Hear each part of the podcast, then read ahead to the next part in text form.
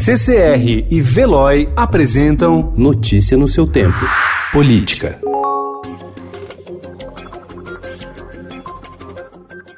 Um dia após o presidente Jair Bolsonaro compartilhar dois vídeos de convocação para protestos anti-congresso, autoridades, políticos e juristas reagiram, citando até a possibilidade de que o presidente tenha cometido crime de responsabilidade. O governo tentou minimizar a crise. Bolsonaro afirmou que tratou-se de troca de mensagens de cunho pessoal.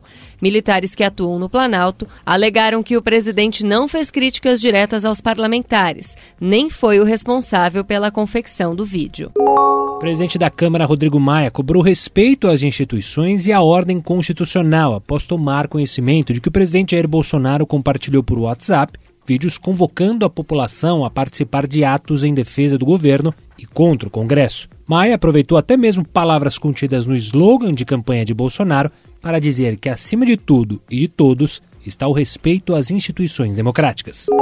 A jornalista Vera Magalhães, colunista do Estadão, se tornou alvo de ataques nas redes sociais desde que revelou anteontem que o presidente Jair Bolsonaro enviou um vídeo que convoca a população para manifestações contra o Congresso. Uma conta falsa em nome da jornalista foi criada no WhatsApp e mensagens fraudadas foram distribuídas em outras redes sociais. Além disso, houve compartilhamento de uma cobrança de 2015 do colégio onde estudam os filhos de Vera expondo a família da jornalista.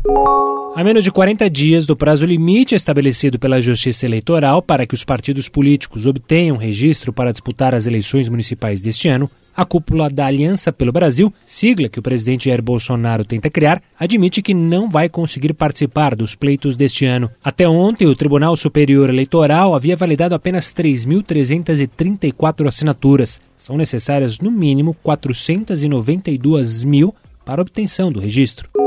O Exército vai acompanhar as negociações do governo do Ceará para tentar colocar fim à greve dos policiais militares, que completou uma semana ontem. Executivo, Legislativo e Judiciário formaram uma comissão com representantes de cada poder, além da participação do Ministério Público do Estado e acompanhamento do Exército, com o objetivo de acabar com o motim dos policiais militares, que paralisaram as atividades desde o dia 18. Notícia no seu tempo. Oferecimento CCR e Veloy.